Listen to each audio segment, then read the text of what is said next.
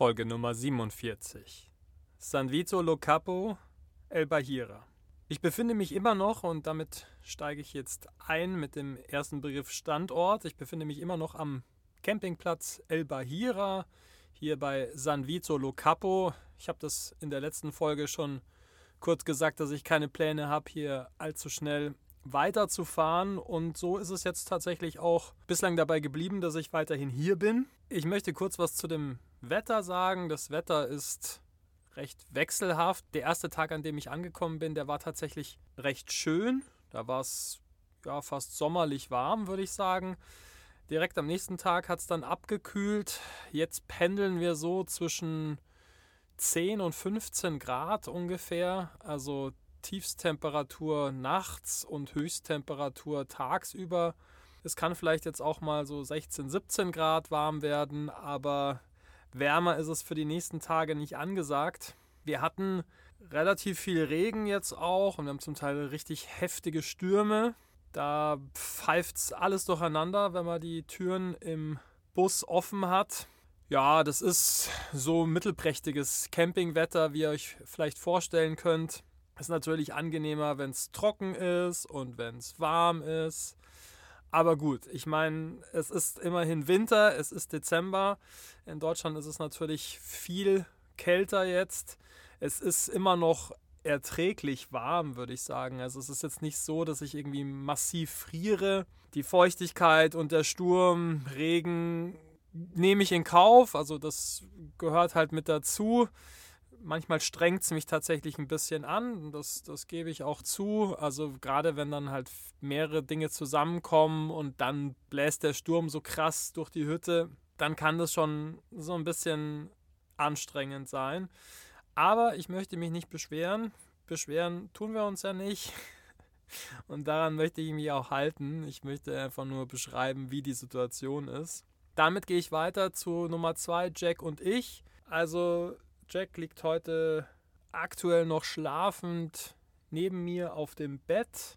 Der hat hier zwei Freunde gefunden, nachdem es relativ leer war. Ein paar Tage sind jetzt, ja, vor drei, vier Tagen, glaube ich, war das ungefähr. Also ein Pärchen angekommen und ein Mann jeweils mit Hund direkt hier in meiner, in Anführungsstrichen, Campingstraße. Ihr könnt euch das vorstellen, ja. Da sind eben Straßen, an denen diese Stell- oder Liegeplätze liegen.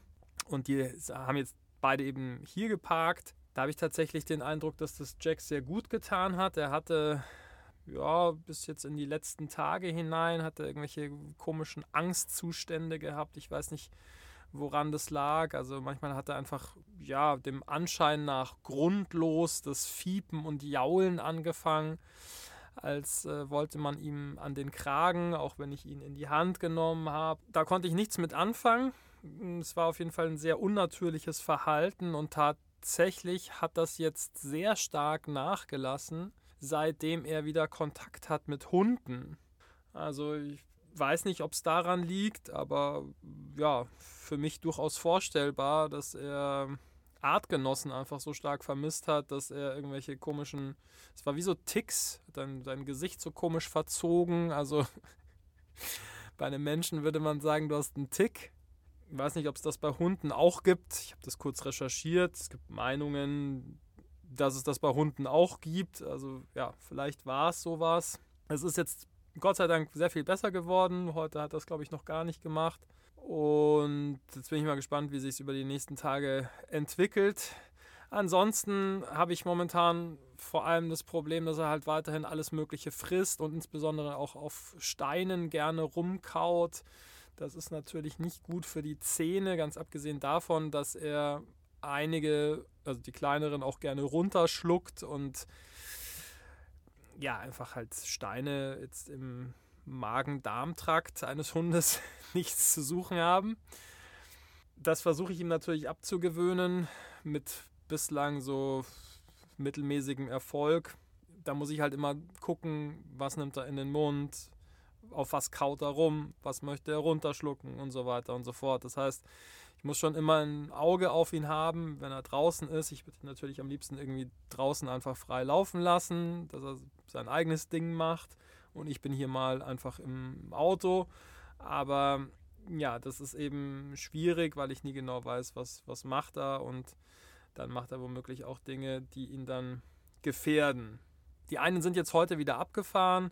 Schöne Grüße nach Ludwigsburg und an Henry. Und ja, die anderen beiden, also Herrchen und Hund, sind uns bislang erhalten geblieben. Mal gucken. Das ist natürlich schon immer schön, wenn, also wenn, wenn ich jemanden zum Reden habe, aber auch natürlich, wenn Jack dann Hunde hat, mit denen er sich eben austauschen kann und mit denen er spielen kann. Das vielleicht auch ganz kurz, das klappt nämlich inzwischen auch ganz gut. Jack spielt inzwischen auch mit, mit Hunden. Jetzt ist er einfach auch alt genug, sodass er sich ein bisschen besser bewegen kann und eben auch so ja, raufen kann, laufen kann. Das ist sehr, sehr nett mit anzusehen.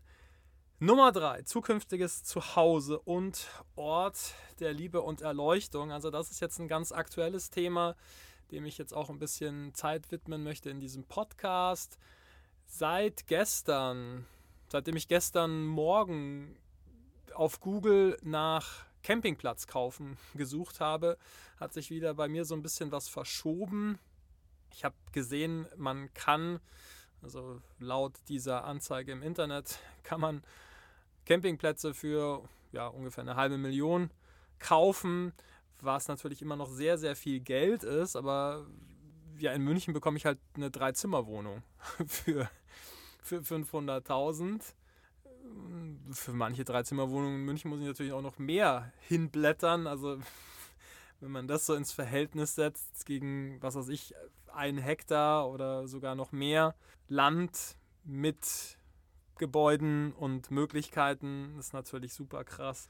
Deswegen denke ich jetzt auch gerade wieder so ein bisschen, naja, vielleicht äh, gibt es doch eine Option für mich, dass ich in Deutschland bleibe und in Deutschland das Ganze aufbaue. Das hätte für mich den Vorteil, dass ich halt einfach da an meiner Familie näher dran bin. Ich merke schon, dass wenn ich mir vorstelle, ich gehe jetzt in ein anderes Land, dass ich ja schon so ein Gefühl entwickle, hm, weiß nicht, ob ich ob ich das tatsächlich möchte, so weit entfernt zu sein von meiner Familie, von meinen Freunden.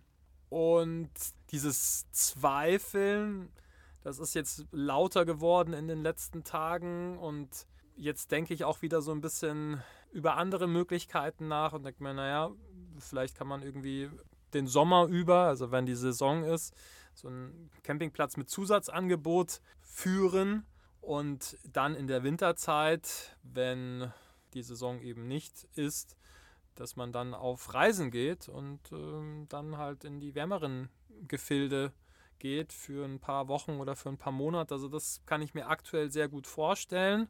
Die einzige Herausforderung ist aktuell jetzt aus meiner Sicht das Ganze zu finanzieren. Also eine halbe Million habe ich jetzt nicht auf der, auf der hohen Kante und scheue mich ja größere Kredite aufzunehmen die mich dann einfach sehr stark binden. Das ist ein Thema, mit dem ich mich jetzt in den nächsten Wochen auseinandersetzen werde.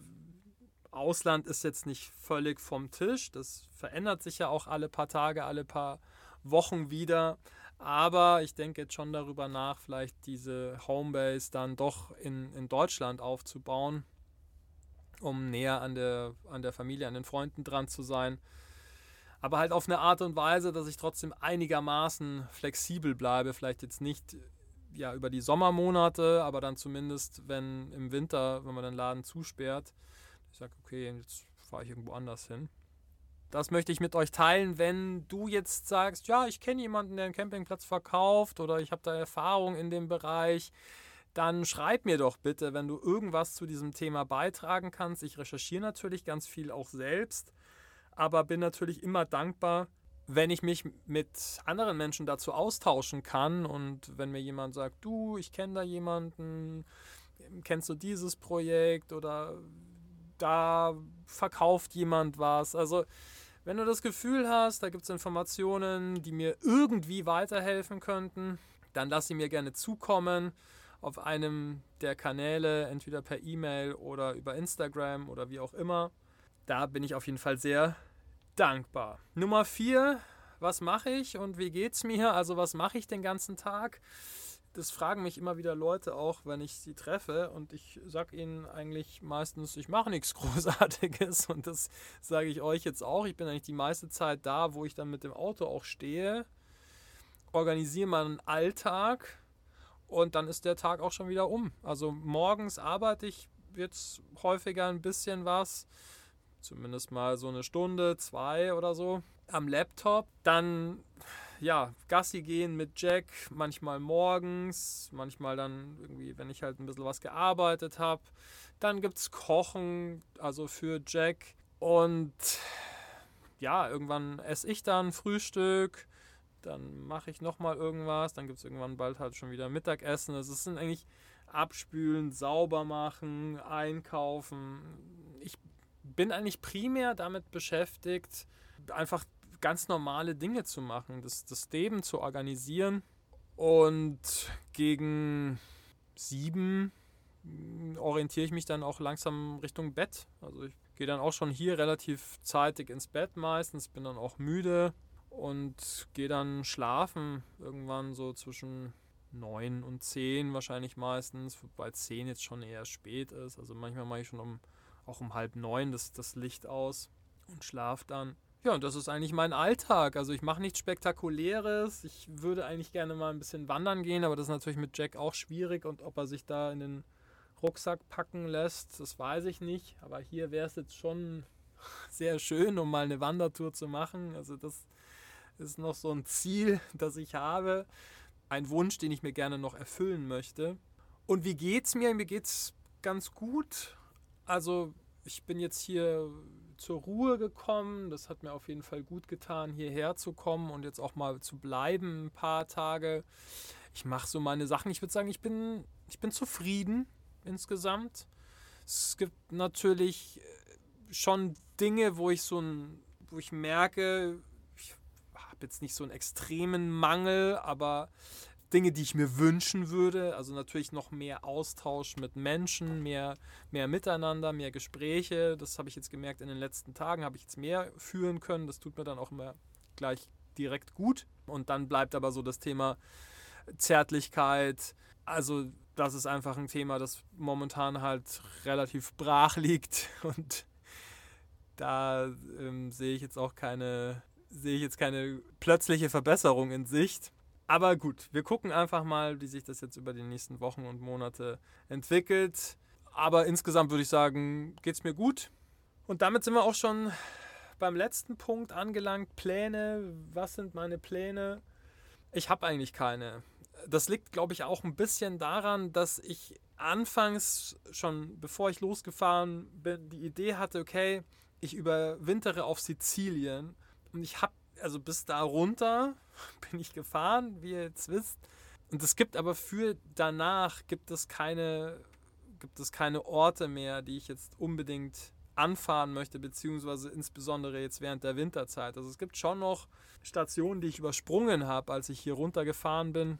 Habe ich ja viel nicht gemacht von dem, was ich eigentlich machen wollte. Kroatien, Bosnien, Albanien und so. Da wollte ich ja noch überall Leute besuchen aber da war es mir dann zu kalt. Das sind so Sachen, die ich mir vorstellen könnte jetzt für nächstes Jahr, also für Frühjahr, Frühling, Frühsommer, wenn es halt wieder wärmer wird, dass ich dann langsam wieder hochfahre. Natürlich gibt es die Idee, dann auch rüber zu fahren, also wenn ich nächstes Jahr noch unterwegs sein sollte, auf die andere Seite, Spanien, Portugal. Wobei, wenn ich ganz ehrlich bin, es macht sich mehr und mehr dieses Gefühl in mir breit, dass ich gerne diesen Ort, an dem ich zukünftig leben möchte, finden möchte. Also das wird jetzt immer mehr zu einem Hauptthema für mich, dass ich mir darüber sehr viele Gedanken mache. Und wie ich es vorhin schon beschrieben habe, sehe ich aktuell, nächste Woche kann das wieder anders sein, aber aktuell sehe ich mich vielleicht doch eher in, in deutschen Gefilden und vielleicht fahre ich dann einfach im, im, Frühsommer oder im Sommer dann nach Deutschland und tingel da so ein bisschen durch die Lande und, und schaue mir an, wo ich mir vorstellen könnte zu leben. Das Praktische ist natürlich, das ist natürlich schon auch ein Vorteil jetzt dieser Lebensweise. Ich kann dann halt einfach rumfahren, mir Orte angucken, Plätze, Immobilien und bin halt dann dort und fahre dann weiter. Also ich muss dann nicht immer von zu Hause irgendwo hin tigern, sondern ich kann halt dann mal eine Region erkunden und bleib halt da mal irgendwie zwei Wochen, einen Monat und schaue mir halt zig Sachen an und versuche ein Gefühl dafür zu bekommen. Das ist jetzt schon ein großer Vorteil und wenn du mich heute fragst, wie sieht das aus, dann kann ich dir sagen, ich fahre irgendwann, wenn es wärmer wird, jetzt nicht, aber wenn es wärmer wird, arbeite ich mich irgendwie wieder in den Norden nach oben und fahre dann Richtung Deutschland und guck mal, ob ich nicht dieses Projekt, das glaube ich schon einfach das Projekt für die nächsten Jahre sein wird, bei mir irgendwo in, in Deutschland verwirklichen kann. Wir wollen es nicht zu lang werden lassen. Dankeschön für deine Aufmerksamkeit. Ich wünsche dir jetzt noch einen großartigen Tag und freue mich, wenn du auch bei der nächsten Folge wieder mit dabei bist. Alles Liebe und bis bald, dein Florian. Mein Name ist Florian Mayer. Meine Mission ist es, auf dieser Welt mehr Liebe und Glück zu verbreiten. Und das hier ist mein Podcast. Ich lade dich sehr herzlich ein, Teil dieser gemeinsamen Reise zu sein. Ich freue mich sehr, wenn du meinen Podcast abonnierst. Bis Samstag gibt es immer mindestens eine neue Folge. Wenn du mit mir persönlich an deiner Persönlichkeit, deiner Zufriedenheit, deinem Glück arbeiten möchtest, findest du auf meiner Website florian-meier.com verschiedene Angebote dazu. Auf Instagram findest du mich übrigens unter florianmeier81, die 81 als Zahl. Jetzt wünsche ich dir einen großartigen Tag oder eine gute Nacht, wann immer du diesen Podcast gerade hörst. Ich freue mich auf ein Wiederhören bei der nächsten Folge. Alles Liebe, dein Florian.